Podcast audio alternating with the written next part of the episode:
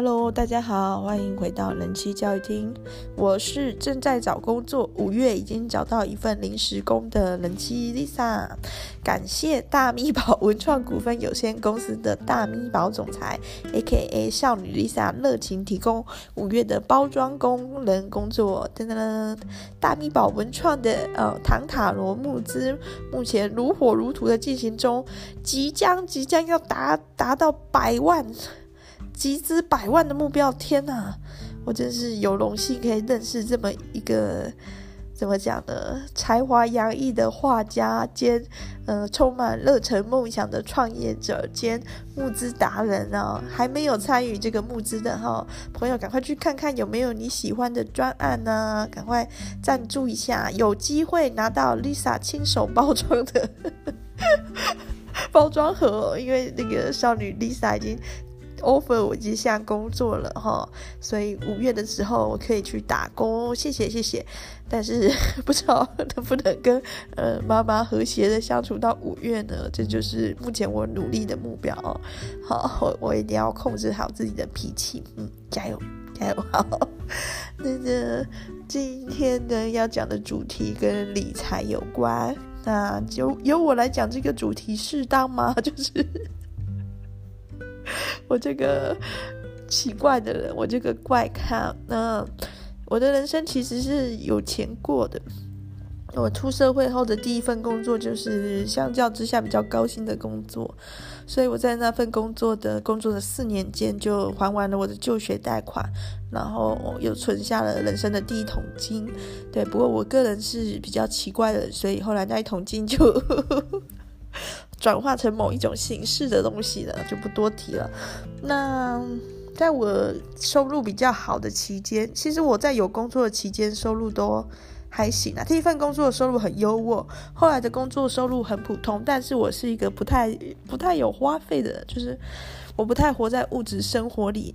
就是不太买衣服，然后也不化妆，所以也不太会有什么保养品、化妆品、烫头发、衣服的开支都不用。我常常会喜欢偷穿我男朋友的衣服，那时候是男朋友，现在是老公哈。我觉得这样的穿搭才叫有型。然后我会买二手衣，那有些甚至不是买的，是人家送的二手衣，我就这样穿。嗯，有些人说，其 实就是少女 Lisa 说我家很老土，但我觉得是大家对于时尚的品味应该有更多的多元的包容性喽。好，那这样的情况下，存下的钱我都怎么做呢？就是放在那边不理他，我。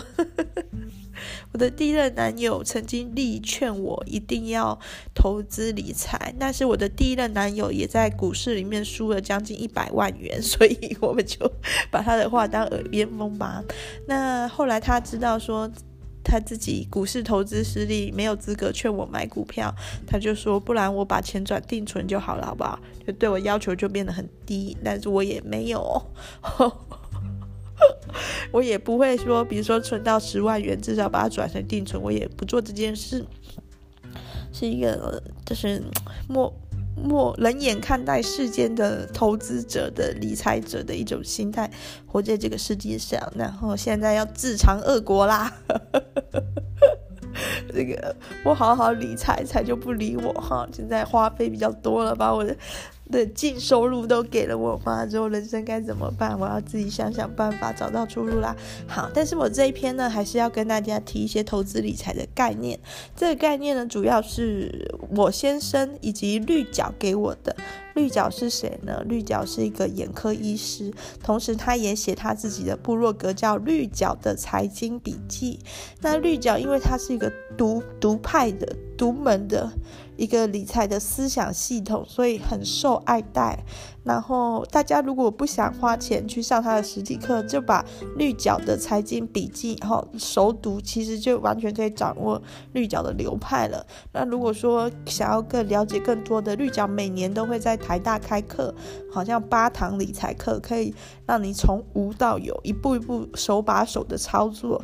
那我也认识有一些人，他其实已经很懂绿角的操作心法了，但是呢，因为是有种抱着粉丝见偶像的心态，还是。去报名这堂课，对，但不用啦。绿角本人长得真的是，呃，不是不是不是要批评一下长相，我的意思是绿角这个人真的是比较，嗯，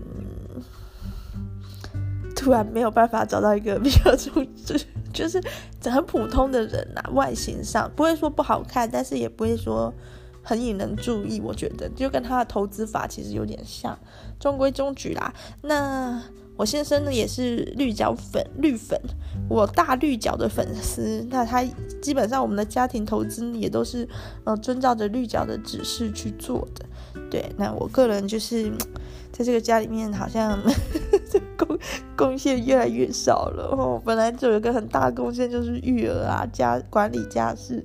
但目前这个工作又就外包给我妈了嘛，所以我我现在到底对这家贡献是什么呢？我也要赶快找到答案。哈、哦，好，那先不管了，先先先不要再提自己的烦恼了。啊，哎，其实真的是蛮烦恼的。那有时候也会跟附近的太太们聊一下这件事。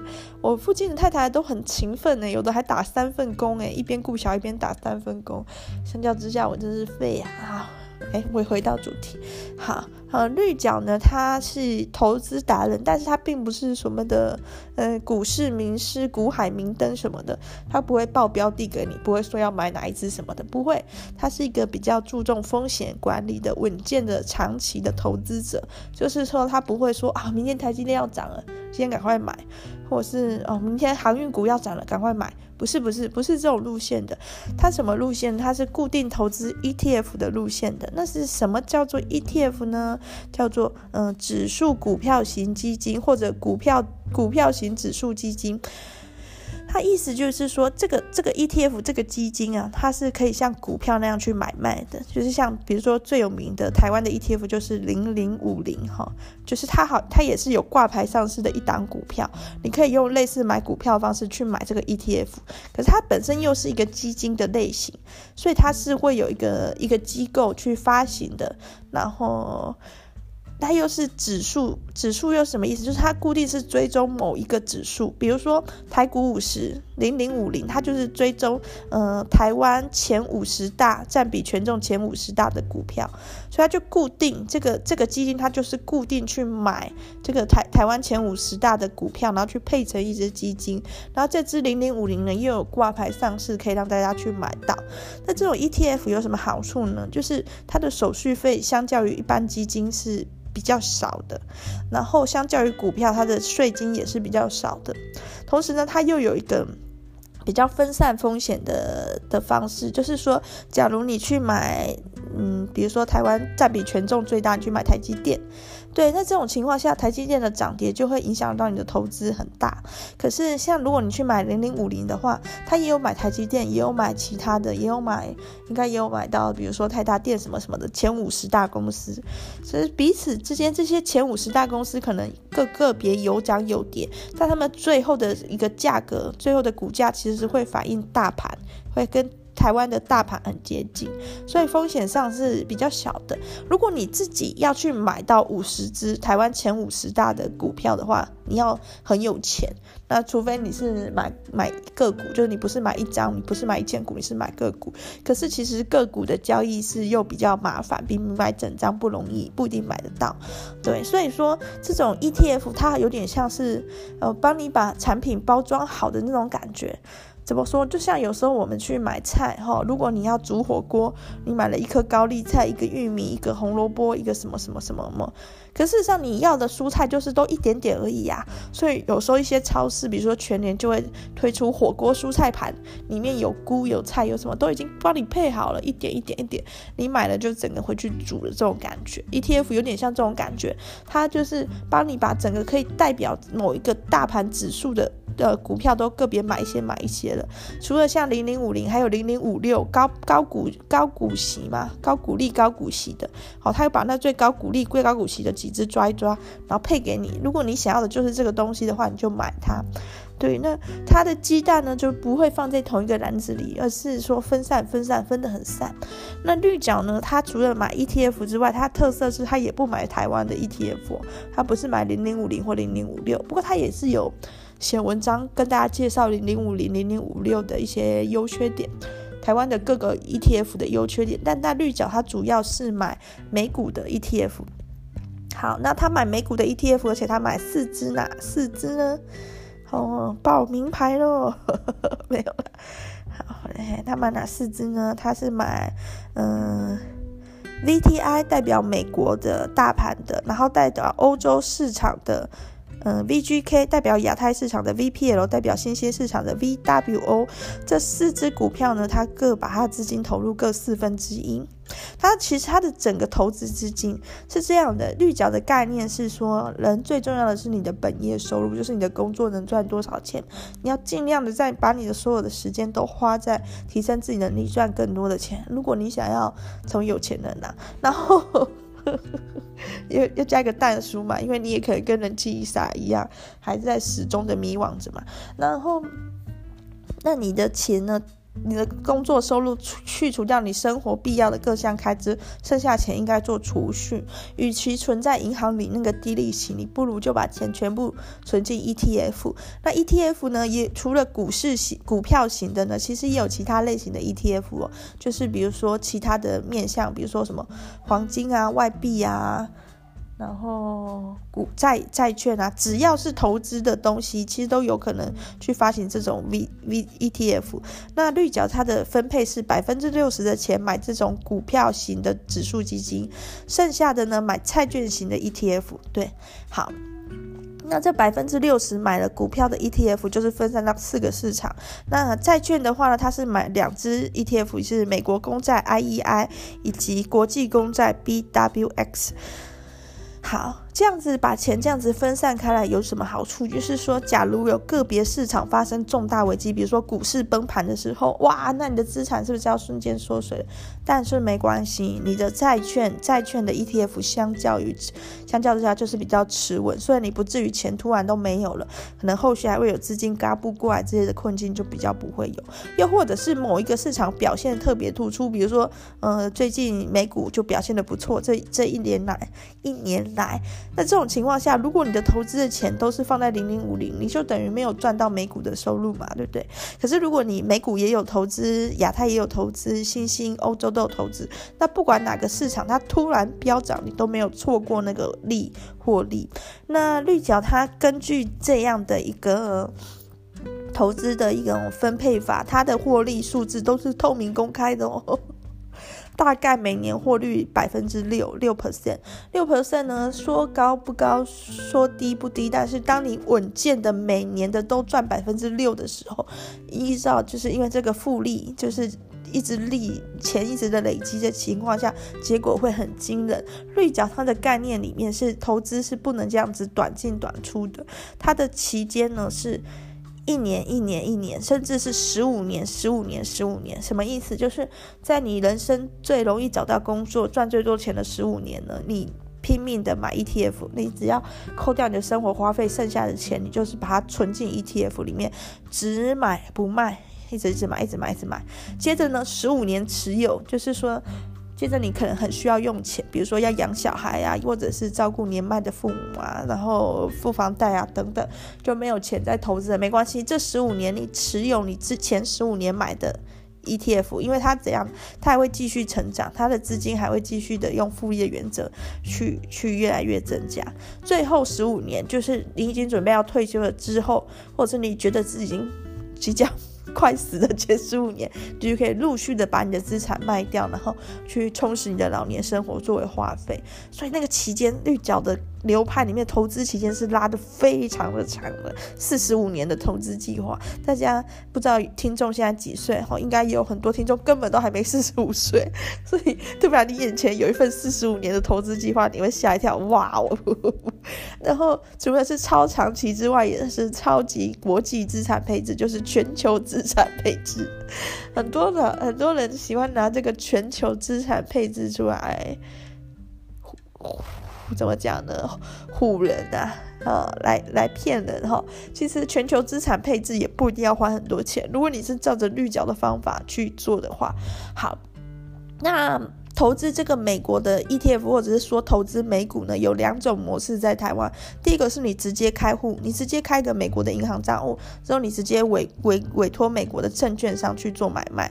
另外一个模式是复委托，就是你还是把钱留在台湾，然后由台湾的证券商再去帮你买美股，这样复委托的形式。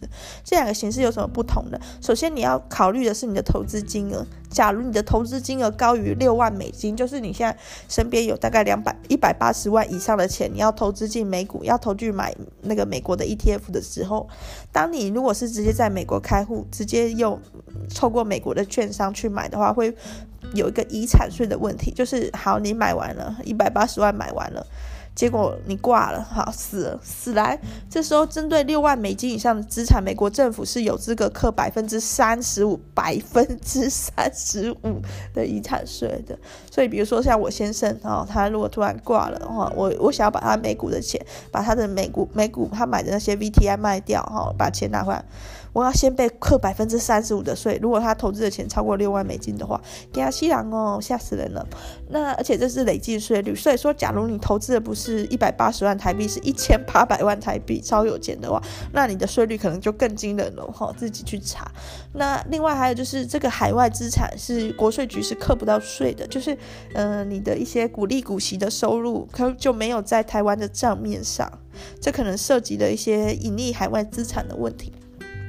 那如果你是用付委托的方式，就没有这个问题，因为你钱始终是留在台湾嘛，透过台湾的建商再去买，但是就美国政府扣不到你的遗产税，然后资产也是完全国税局可以掌握，但是说这样手续费又会相较于你直接在美国直接开个美国户头来的更高一些些，对，好。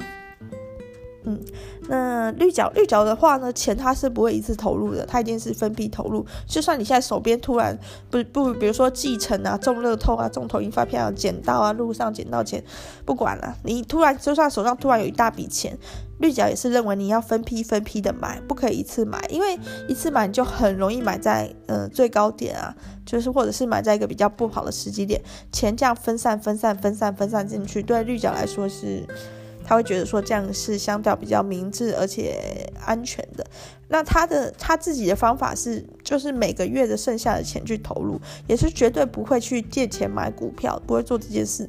虽然他的利那个获利是蛮有保证的，每年就是稳定这样子六趴六趴左右的一个获利。那相较于你去借钱的利息，那可能是有一个赚头的，有个。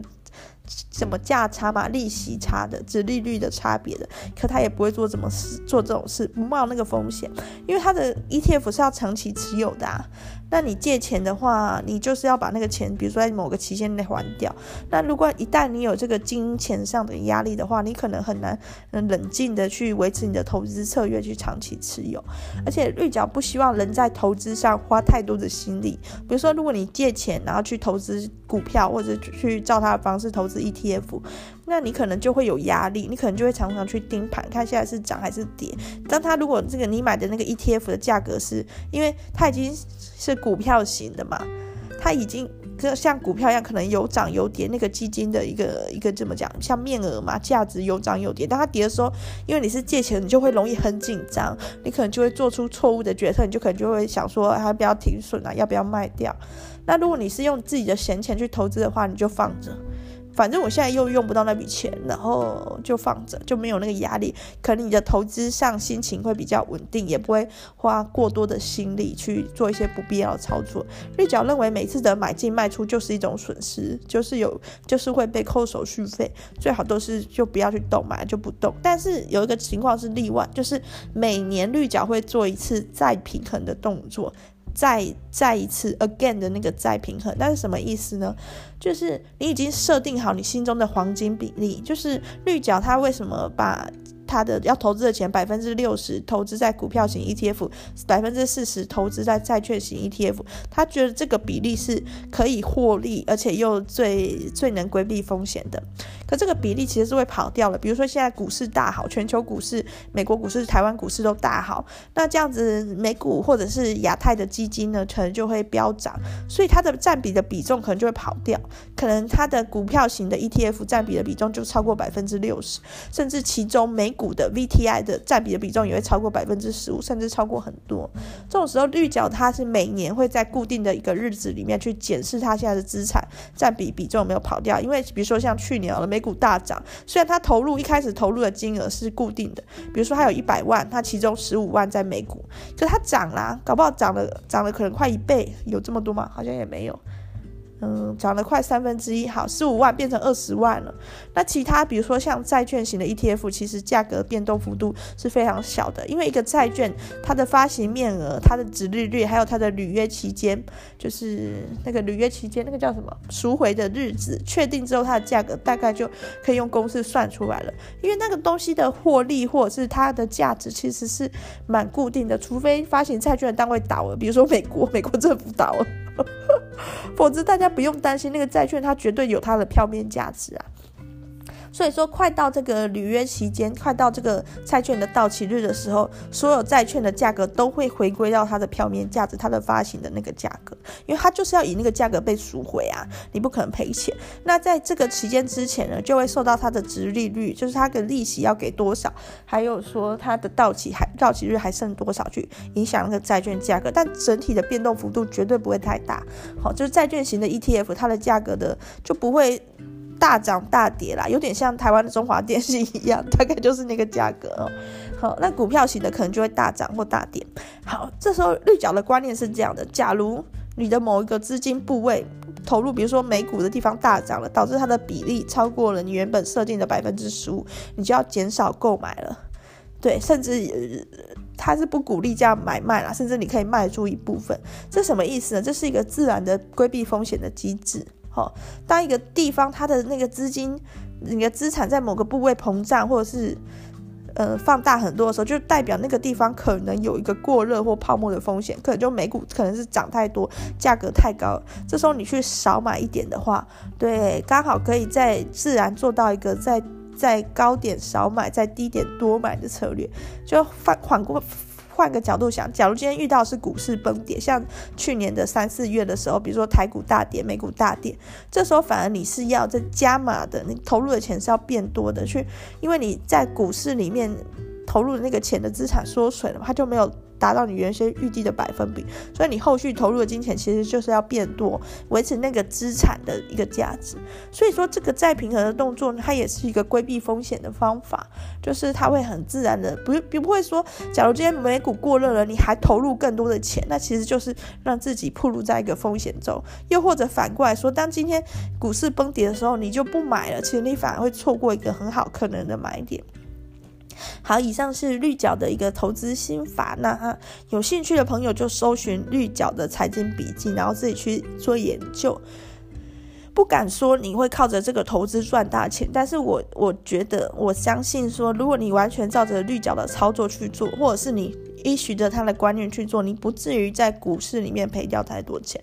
对，除非你真的是。呃，完全不鸟他，就是比如说你呃单买很就是短期内的买进卖出，甚至你当冲哦当日的买进卖出，或者是你借钱开大杠杆，或者是说你买单一标的，比较有可能资产的变动幅度比较大，也比较可能所谓的惨赔。但如果你照照绿角的模式去买这种 ETF，而且是稳定的每每个月的闲钱这样少量的去购买的话。要存到你的退休金应该是不难啦，至少我先生是这么保证的。好，我 Lisa，我希望我做一个永远不退休的人啊。嗯，不过我好像也没有很积极的投入。好，这是 不管了，不管了，不管。题外话，好，回到我今天真的要讲的，这个是投资的事，是金钱上的事，反而大家很投入。我觉得台湾人天生对于金钱。应该说，所有人天生对于金钱有一种喜好，很想去追求。为什么？金钱、财富代表的就是成功，代表你的才智，代表你这个人的价值。就是之前我有介绍过麦克桑德尔的新书哈，成功的反思才得志的反思。我们现在社会好像完全把这个东西画上等号了。我举一个例子，有一天我跟我先生好在玩大宝，然后骑着摩托车要去早餐店的路上，有一个人呢在路边吐了一大口不知道是痰还是槟榔汁的东西，之后那个人就去开他的车，然后我先生就唉叹了一口气，就说开宾利的竟然这么没水准。我就说好像那台是宾利哦，那我就看了一下。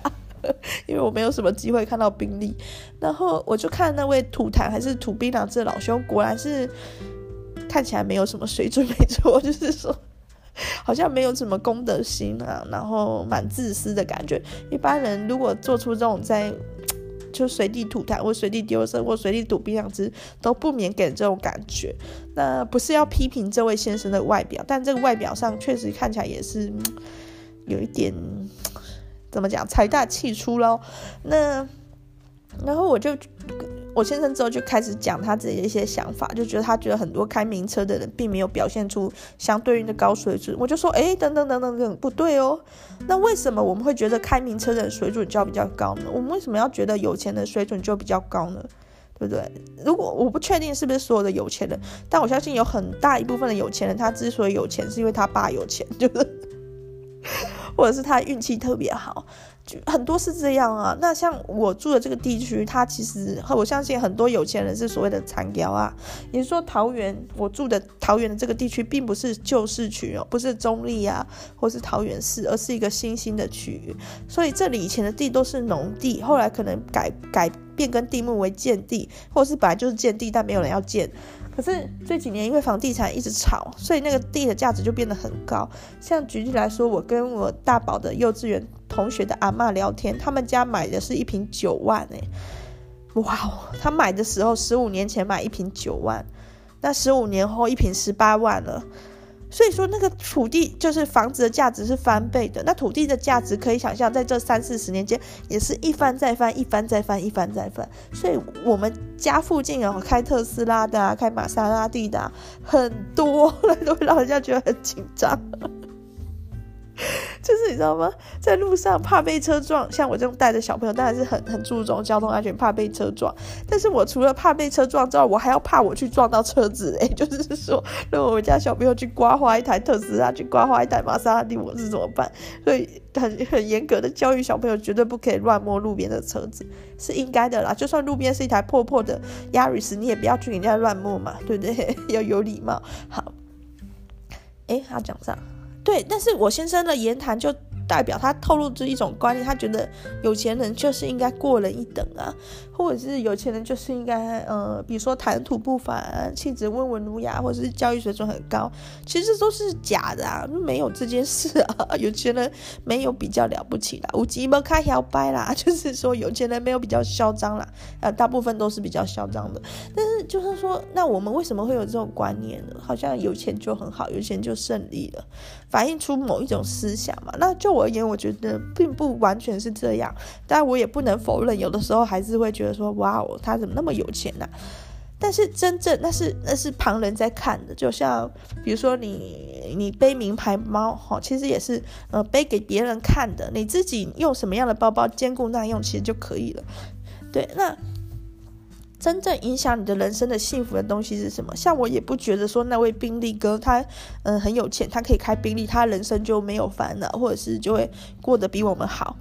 对不对？最起码他好像有一些呼吸道的困扰嘛，痰很多，还是那是槟榔汁？我没有看仔细，我只知道他从地上就往地上吐了一口东西。所以每个人啊，就算有钱人，还是有他的烦恼的。但是因为首先我我我不是有钱人，我是穷人，所以我在面对很多烦恼的时候，不免会有一个想象：这些烦恼是不是因为我没有钱呢？就是比如说啊，我现在想要找工作，或者是说、呃、什么，还有哪些烦恼？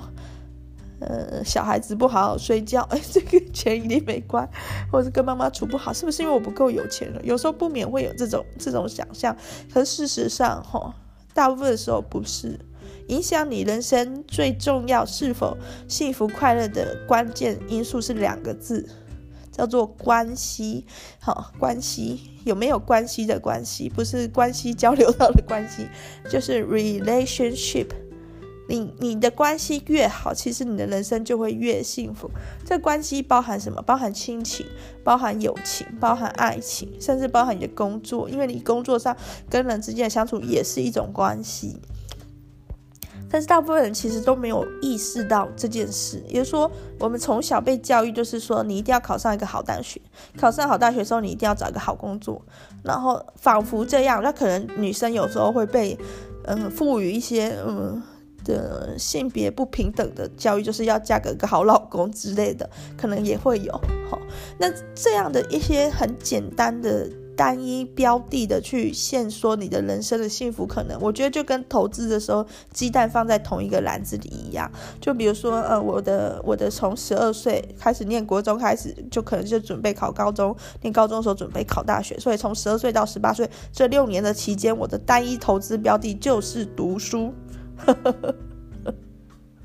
那如果我考大学考得很好，好像我的投资就成功了。那么，呃，Lisa 投 Lisa 读书。指数 Lisa 投资股票创新高这样子，那如果我读不好就惨了。好，Lisa 投资指 Lisa 读书，Lisa 考大学指数哈下滑下市这样子 跌得很惨。对，好像是这样子很单一标的的去去解释一些事。那我觉得这种单一标的首先是很危险的，没有人能保证就是你读好书，你的人生就会幸福快乐。这种幻想我本身觉得就很天真，再来它是很伤人的，也就是说。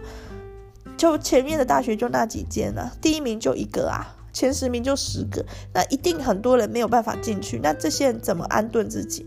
如果说整个社会形塑的风气就是十二到十八岁这段期间就是考大学，考上好大学就是成功，否则就是失败的话，那对于很多人来说都是一个很大的伤害。也就是说，他就会。被某种程度的否定了。可是，如果我们别撇开这种父母唠唠叨叨、老师唠唠叨叨、社会唠唠叨叨去想，十二到十八岁正是青春美好的那种青涩、那种甜美、那种懵懂、那种探索世界的好奇心都非常珍贵。可以拿来做的事情，除了读书之外，还太多了。当然了，可以读书，因为。那也是一个脑力爆发成长的时期，学什么都很快。可是不是为了考试啊，那只是为了让你的一些嗯知识或相关的技能具备而已。可是还有很多事，比如说你的爱情，比如说你的社团，都是很适合在十二到十八岁这段时间去多元投资的，放了很多标的。那再来，比如说，呃，像后来去出社会去就业好了，大部分人就会把心思放在怎么找到一个好工作。好工作定义可能就是钱多的工作，可是真的真的只有这样吗？那也说，如果你是一个高收入的，你的。就会对你的工作很满意嘛？当然，别人看了可能是会很羡慕，哇，薪水那么高。可是，就你自己做那个工作的时候，会发现说，一个工作带给人观感，除了薪资，薪资很重要，它能不能带来成就感，它能不能带来满足，同事好不好相处，这些其实也很关键啊。工时会不会太长，会不会太累？所以评估的面向其实有很多。那工作之外的时间呢？要做什么样的休闲娱乐，还是发展自己的兴趣，都是很多值得考虑的事。可是好像。没有人去强调这些事的重要性，或者是提醒我们要注意。有时候我们的父母绝对会提醒我们：哦，你要好好考大学，哦，你要找一份钱多的工作。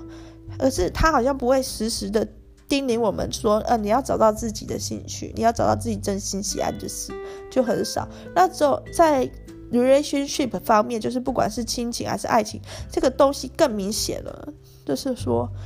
假如你跟你父母处不好，你打算什么时候跟你父母和解？就他们死的时候嘛，他们快死的时候嘛，还是我自己快死的时候？到时候就来不及了。所以这个风险其实很高，可大部分人都选择假装没有看到这个风险，大部分都是用一种逃避的心态去面对呃亲子关系的不和睦，反正躲远一点啊，不要见面就不会吵架。可是比较不不想去深入的了解这个问题，甚至进一步去解决。但在爱情方面呢？爱情可能还好，因为爱情带有一种强烈的荷尔蒙的互相吸引哦，哦，一种激素的作用。在婚姻上就很明显了，很多夫妻已经是没有话可以讲了，甚至是一讲话就吵架。那有要去解决嘛？有要去投入心力去改善嘛？还是有要去离婚嘛？有要干脆就一刀两断嘛？好像也没有，就这样拖着。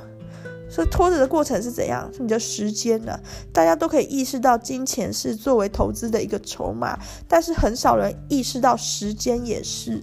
就是你的人生，你的时间要花在什么地方，会大大形塑你这个人的样貌。比如说，Lisa 花了一堆时间在这边录广播，花了一堆时间在看一些有的没有的书，终于就变成了一个有点奇怪的人，靠着自己的努力，类似这种感觉。但大家请不要步上我的后尘，去 follow your heart，去找到你自己的兴趣，哦，去发光发亮吧。OK，那。这个时间反而大部分人就没有意识到自己每天到底把时间都嗯花到哪了，花到哪个面向了。但是可能必要的还是要吧，比如说，假如不去呃工作，不去做家事，不去育儿，生活无以为继，家庭一团乱，所以还是要做。但是剩下的时间呢？那有多少时间又是留给自己？比如说内心的探索。我想内心的探索的时候，可能很多人就会觉得哇虚无缥缈。可是如果你整个来看。到你死之前，你都还不清楚自己是什么样子，也没有思考过这个问题。就是说我这一生活得有价值吗？我最近在看 Netflix 的一个剧叫《Disjoint》，Disjoint 嘛，不知道是不是这么念，就是翻中文翻译好像是生活大麻烦，是在讲一家露丝的特殊疗法的大麻店的。然后那个 Disjoint 里面就是有一个跟脱节的意思，然后又有含有大麻，好像 joint 是大麻的某一个俗名，就是大麻有很多很多很多的名字，很多很多的绰号这样子。那里面。有一集就是露丝，因为她露丝是一个老太太了，她经营大麻店，她不能开银行账户，都必须用现金交易。结果后来她有很多钱，那钱如果不藏好的话，可能会被 FBI 拿走，可能会遇到一些危险。然后她儿子给她一个建议，就是去买一块墓地，好拿钱去买坟墓，等到要需要用钱的时候再把坟墓卖掉就可以了，有点投资阴间房地产的概念。可是当她露丝走去那个坟墓区，走去那个墓地的时候，他感触很多诶，这么多的生命已经死亡，那他们在活的时候，他们活的是有价值的，有价值的吗？他们有找到自己的理想吗？活得快乐吗？对啊，这种事我觉得很重要。像我先生吼，他就自从发现原来呃美股投资超过六万美金吼会被刻意产税之后，他就终日惶惶不安，整日惴惴不安哦。反正他整天在想，如果他死了怎么办啊？然后他同事也一直问他说，如果他死了怎么办？因为我们家是一个单薪嘛，单薪养几个人？呃，我爸、我妈、我两个小孩。哦，他一份薪水 养了五个人，真了不起。好，那那这种状况下，就会告诉他你要去投资什么，你要去买寿险啊什么的，或者是你要怎么做怎么做啊。好，至少不要说，如果你一挂掉，老婆生活就无以为继。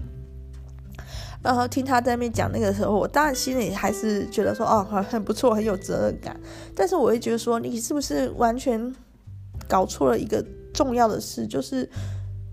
假如你明天突然就死了，假如你突然就死了，留留多少钱给我的，好像不是重点呢。就像是我这样讲，好像有点煽情。但是假如我我明天突然死了，或我老公突然死了，周周围的人，我我有没有跟周围人说过我爱你？我觉得可能才是一个很大的重点。就比如说，假如我老公突然挂了，我怎么去面对这个丧偶的伤痛？包含说，我就失去了我一个陪伴的陪伴在我身边的人，还有就是说我怎么去面对自己好像克夫把老公害死了的这种感觉，还有我怎么去决定我未来人生的方向，要不要再改嫁什么的。再嫁什么的这种事情，我觉得更更值得我们去思考，比起钱的事。不过或许就是因为钱的事更具体嘛，好像可以掌握。好，你的存款里面有多少数字，就代表你有多少存款。可是你有多少跟人家的关系，你有多少亲情、爱情、友情，很难衡量。所以我们好像就会变得说更执着于这些具体的数字化、可衡量的东西，以为幸福就在里面。但是我一直觉得，哦，幸福从来不在那个东西里面。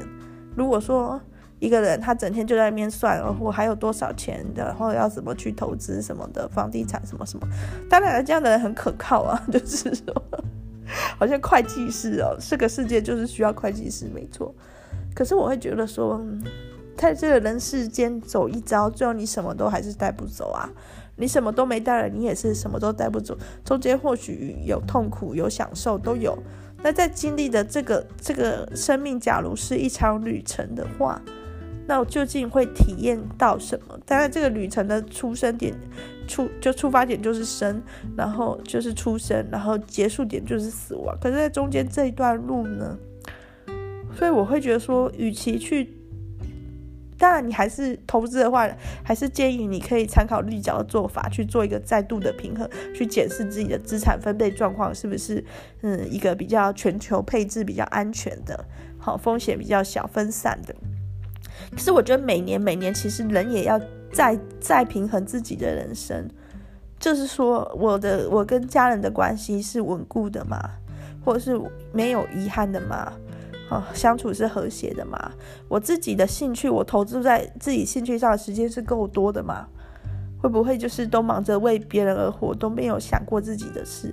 我看的书的书籍的量，我满意吗？哦，我目前还蛮满意的，有大量的利用公共图书馆的，不管是电子书或者是实体书的借书来阅读。好，那我自己对我自己这个人的价值有满意吗？就就除了工作或念书这种时间的分配之外，剩下的时间的分配。也可以常常去思考，它是不是一个呃平衡的状态。好，大部分连初平衡都没有做到，就是一开始连到底要配多少时间给自己，配多少时间给兴趣都没有想过。那如果有想过的话，在每年可以再再平衡，看自己在人生的路途上是不是有持续朝着呃想要的、想要成为的人的那条路，想要成为的样子那条路在走着呢。好，这期就到这里啊，谢谢大家。好，就就是对，这结尾在这。好，对啊，Lisa 现在呃就是求职中哈，要找到五月份的一份包装工了。感恩大咪宝哦，感恩唐韦特哈，这个感不是唐韦特啦，唐塔罗韦特唐塔罗，乱讲这个不好意思吧，公司的那个产品名称都讲错哈，还没有还没有了解这项产品的人哈，搜寻唐。糖果的糖，塔罗牌的塔罗，就可以看到很多资讯哦。好，但是还最近可能先把自己多的衣服啊、书啊二手拍卖一下好了，找点找点事做，好，继续看看喽。好，大家有什么建议或想法啊？欢迎告诉我，拜拜。